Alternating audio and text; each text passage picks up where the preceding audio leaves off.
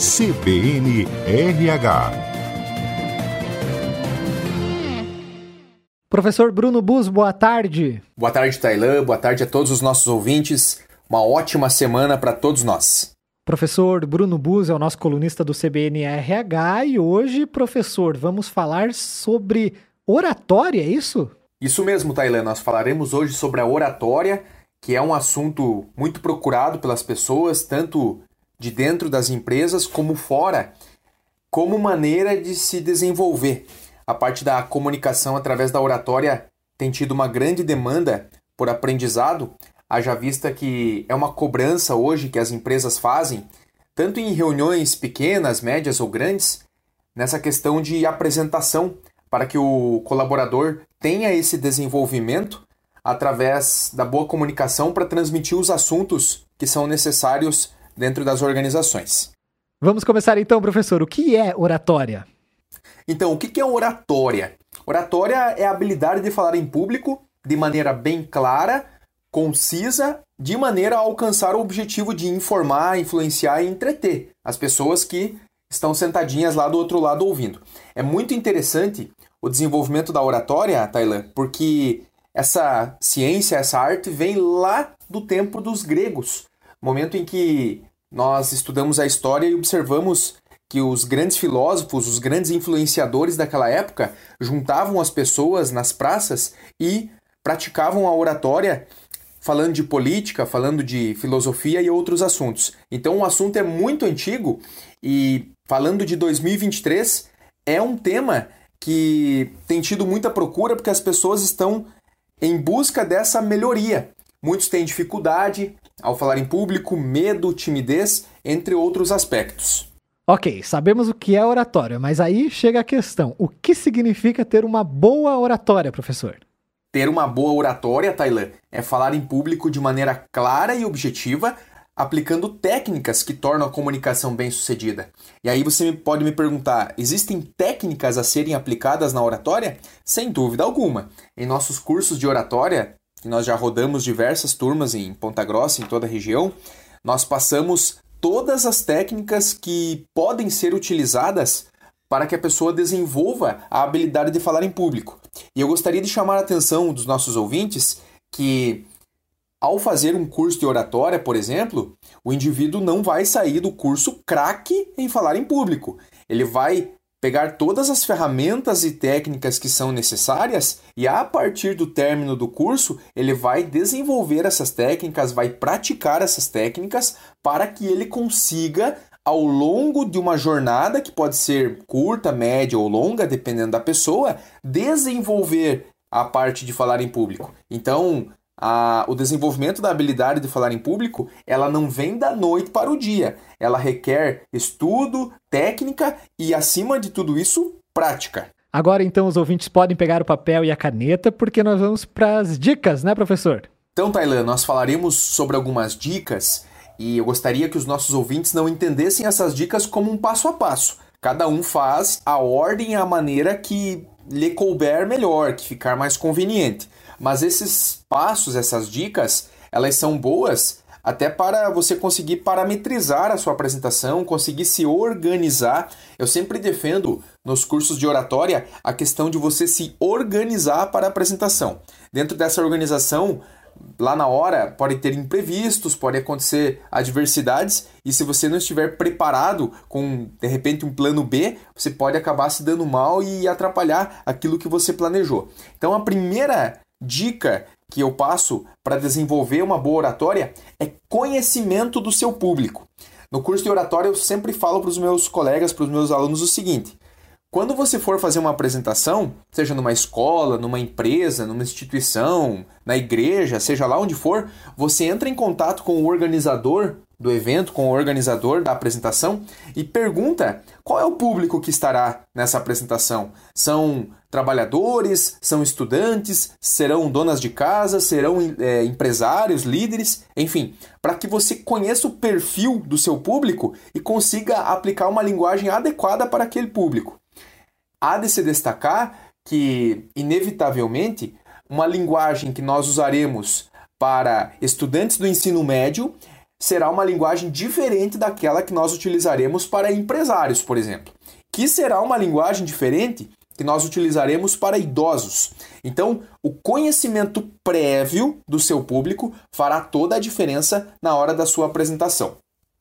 A segunda dica: conheça o assunto a ser tratado.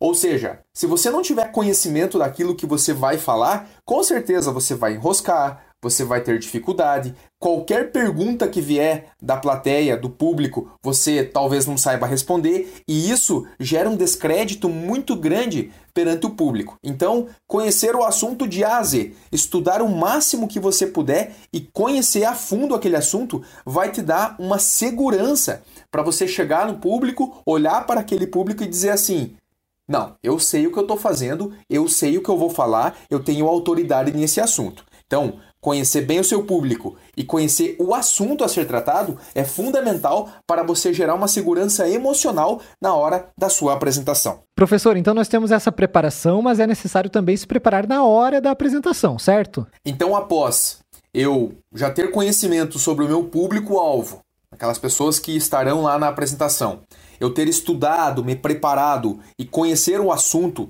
a qual eu vou tratar na minha apresentação, eu estarei lá agora, né? Chego na apresentação, existe uma série de providências a serem tomadas quando eu chego no local da apresentação. Verificação das instalações, se ambientar com o local, isso é importante. Então, terceira dica aí é chegar pelo menos 40 minutos antes da sua apresentação, no mínimo 30 minutos antes, para você se ambientar, arrumar projetor, computador, entre outras coisas. Por que, que eu falo isso? Porque se der alguma coisa errada nesse quesito, às vezes você depende de slides para falar. Você tem a tua apresentação organizada e se alguma coisa der errada, você já se perde, já fica nervoso e já começa a dar errado as coisas. E ao começar a apresentação, os primeiros cinco minutos são fundamentais. Eles são, é, posso dizer assim, a parte mais importante da apresentação. Os primeiros minutos, que são os minutos, o início ali que você vai estabelecer o contato emocional com o seu público, através da sua linguagem corporal e principalmente o estabelecimento do contato visual, olhar para as pessoas. Claro que você não vai olhar fixo apenas para uma pessoa, mas olha um pouquinho para uma pessoa, um pouquinho para outra. Esse estabelecimento do contato visual, da sua linguagem corporal, vai ajudar bastante no que diz respeito aos primeiros 5, 10 minutos, minutos da sua apresentação, que são aqueles minutos, aquele momento inicial que você vai estabelecer conexão emocional com o seu público, que vai te ajudar, que vai te ancorar para você conseguir finalizar a tua apresentação lá ao término dos 30, 40 minutos, uma hora que seja. E como prender o público na tua apresentação? Outra dica bem interessante, nós sabemos que estamos em uma sociedade absolutamente acelerada e que busca a praticidade, quarta dica aí é sintetizar o que vai falar. Todos os assuntos, se você for colocar na ponta do lápis, eles têm detalhes a serem tratados. E muitas vezes, em determinadas situações, os detalhes não são necessários. O que é necessário é você sintetizar o assunto e entregar algo prático para o seu público. Então, dentro daquele tempo que você tem para fazer sua apresentação, que pode ser meia hora, uma hora, uma hora e meia, sintetizar o máximo conteúdo para entregar o máximo de informações possíveis ao seu público. Professor, também uma dica aí para o nosso ouvinte, como que a gente pode não demonstrar o nervosismo? Próximo cuidado, que é muito importante os nossos ouvintes observarem, é a questão dos vícios de linguagem. Então, quando eu estou numa apresentação, evitar falar tipo assim, evitar abreviaturas de palavras, evitar o uso do né de maneira excessiva, entre outros vícios de linguagem que podem atrapalhar a sua apresentação. E aí, quando nós falamos de vícios de linguagem, eu não estou falando aqui, Taylor, em você falar uma palavra ou outra que possa fazer parte de um contexto. Por exemplo, o próprio né. Quando eu utilizo o né lá de vez em quando, não tem problema nenhum. O que é o vício de linguagem? É quando eu falo uma palavra, um termo, uma frase de maneira muito repetitiva em curto espaço de tempo. Então eu vou falar a palavra né a cada 20 segundos. Primeiro que dá uma sensação de insegurança para o apresentador, do apresentador. Quando ele fala né né e né de maneira muito repetitiva, dá a impressão que ele está buscando a afirmação do seu público quanto ao que ele está falando. Então, dá aquela ideia assim: será que eu estou certo? Né, público. Então não, não funciona dessa maneira. Quando eu falo né, de vez em quando não tem problema nenhum, mas quando ele se torna algo repetitivo, a apresentação torna-se cansativa. Então, os vícios de linguagem, você deve fazer uma provinha de autoconhecimento e descobrir quais deles que você, infelizmente, acaba aplicando atualmente em sua apresentação e que devem ser tirados aos poucos. E a utilização de slide é importante?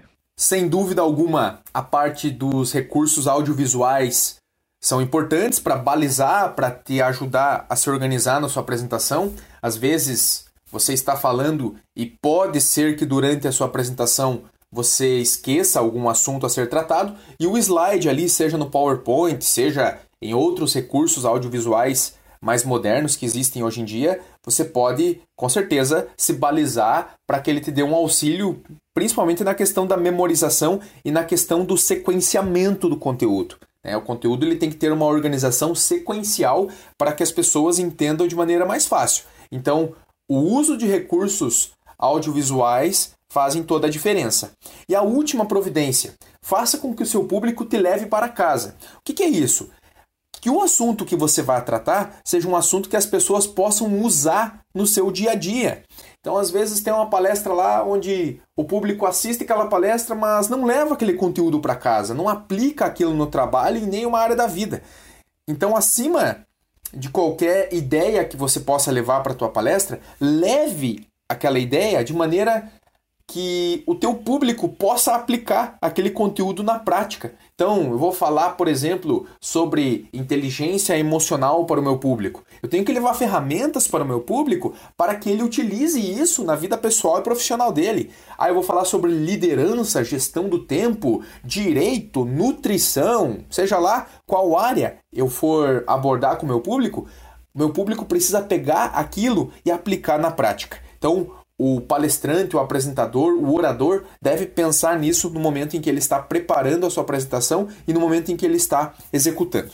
Então, professor, para a gente finalizar, vamos para o nosso famoso resumo? Então, o nosso resumão no passo a passo para que os nossos ouvintes não esqueçam mais. Então, o que é a oratória? É a habilidade de falar em público de maneira clara, para alcançar o objetivo de informar, influenciar e entreter os ouvintes num assunto legal. E o que é ter uma boa oratória? É falar em público de maneira clara, com técnicas, aplicando técnicas. Nós não podemos esquecer dessa, dessa parte para que as pessoas tenham uma comunicação bem sucedida. As dicas: conhecer bem o seu público-alvo, conhecer o assunto a ser tratado.